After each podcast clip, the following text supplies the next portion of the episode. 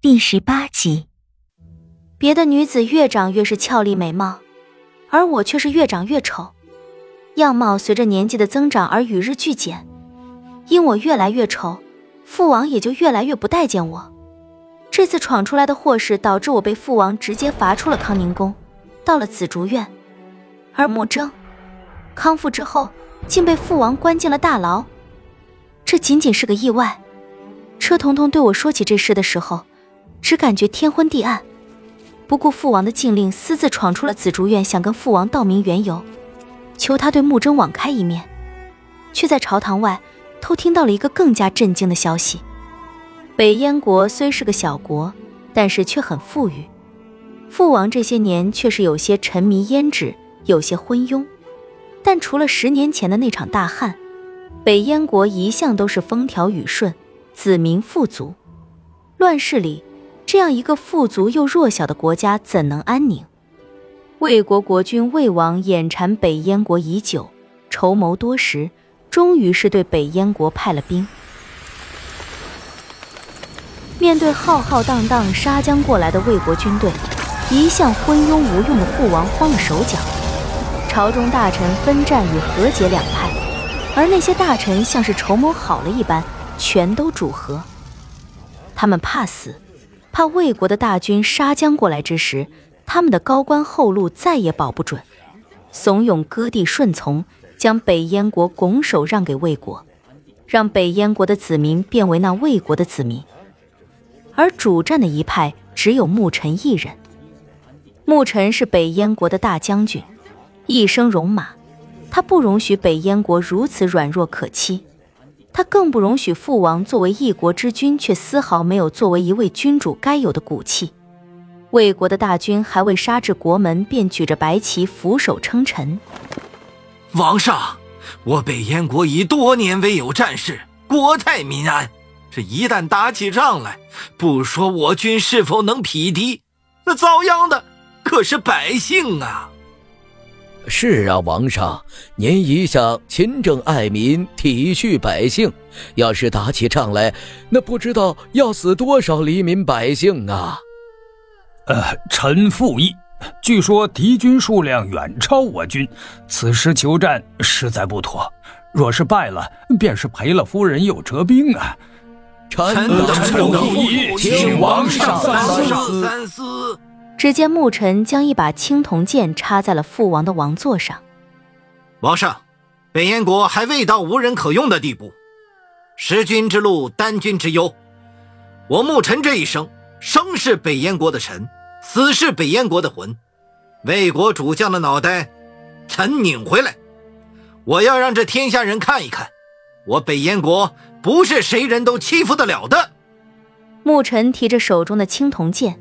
一身黑色的盔甲，宛如利剑一般的眼眸，一一扫过朝堂上所有臣子，浑身散发出的煞气让所有人纷纷退步低头。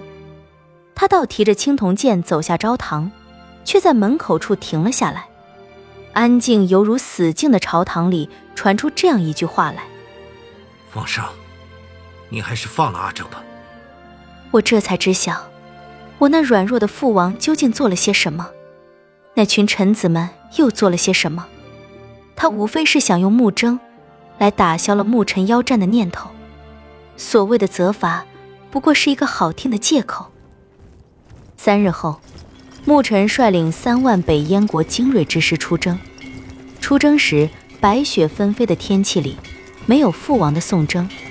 车彤彤帮我撑着油纸伞站在晋宁城上，落雪飘飘，天地苍茫。牧尘带兵向来很有手段，是少有的将才。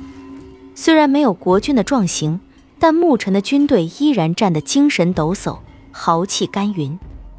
我见着牧尘跪在雪地里，数万士兵割开手腕，发下血誓。楚征前的豪言壮语飘荡在整个晋宁城里。好男儿保家卫国，不死不还。父王没有放牧征，虽然我求过他多次。带来的却是他对我逐渐加重的厌恶，求到后来，他便再也不见我，甚至不让我见穆征一眼。我知道，穆征是他的赌注，若是牧尘凯旋归来，自是欢喜，穆征也自然会重获自由。有穆征在父王的手里，那边是牧尘战胜魏国的动力。若战败，彻底惹怒了魏国，直接影响到的便是他的王座。寒冬刚过，北燕国乍暖还寒，边关传来急报：报，启禀王上，边关捷报。牧尘大将军率三万将士拼死抵抗，守住了城池。魏军已全数撤退。父王龙颜大悦，放了穆征，可并未迎接牧尘归来。牧尘是凯旋了，只是没有凯旋该有的热闹。我原想，牧尘一定会骑着大马，率领胜利之师搬兵回朝，却不曾想，没有凯旋而归的兄弟，没有举国欢腾的喜庆，更没有父王的接见。有的，只是十余个军士抬着牧尘重伤的身体，孤零零的回到了他的将军府。车彤彤，怎就见着几个军士？临走时可是有三万大军呢。公主，